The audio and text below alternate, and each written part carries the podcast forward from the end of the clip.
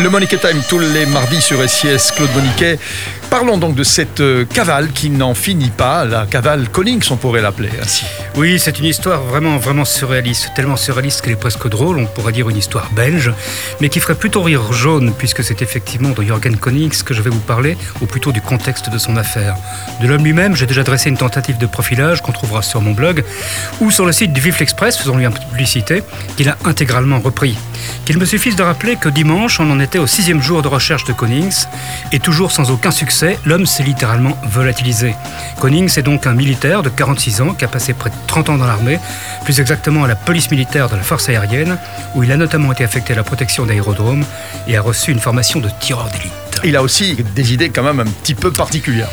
Des idées particulières en effet, puisqu'il était fiché depuis un certain temps par le SGRS, le renseignement militaire, et par la Sûreté de l'État et pour des opinions qui, le rattachent à l'ultra-droite complotiste. Il a disparu lundi en laissant des lettres dans lesquelles il émettait des menaces contre Mark Van Ranst, le virologue en vue, et contre plusieurs institutions et personnalités symboliques de l'État et de l'autorité.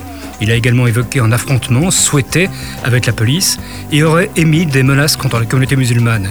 Il est décrit par ailleurs comme raciste, violent, anti-système et anti-vaccin.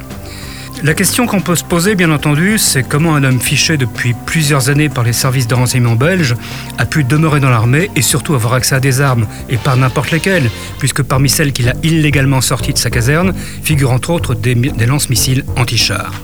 Les explications assez courtes, pour ne pas dire assez lamentables, de la ministre de la Défense n'apportent aucune réponse à cette question, sinon qu'on devine qu'il y a eu au niveau de l'armée des failles inimaginables. On devrait même plutôt parler de béance comme celle à l'origine du naufrage du Titanic. Carrément, et son cas, j'espère qu'il est unique. Eh ben non, il n'est pas unique. Ah C'est d'ailleurs euh, une des preuves de ses failles, puisqu'il a fallu attendre cette affaire pour qu'une dizaine d'autres militaires classés à l'ultra-droite et suivis par les services de renseignement se voient, samedi dernier, interdits d'accès aux armes, mais également au lieu de documents sensibles. On est un peu stupéfait, je, je, reste poli, devant le manque de réactivité de la Grande Muette, qui en l'occurrence devrait plutôt s'appeler la Grande Sourde et Aveugle.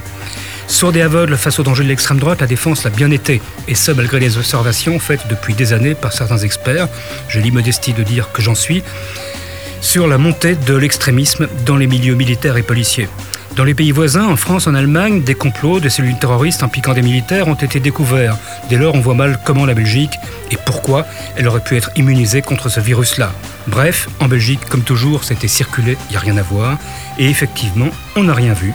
Jusqu'à ce qu'un militaire de 46 ans déserte avec quatre lance-missiles et d'autres armes sous le bras pour aller livrer sa petite guerre personnelle. Fascinant pays quand même, quand on y pense. Quand on y pense, oui, voilà, rien à voir. Et pour l'instant, on n'a rien trouvé non plus. Et on n'a rien trouvé au moment où nous en parlons. Exactement. Le Monique Time, on se retrouve sur SIS Claude Moniquet la semaine prochaine.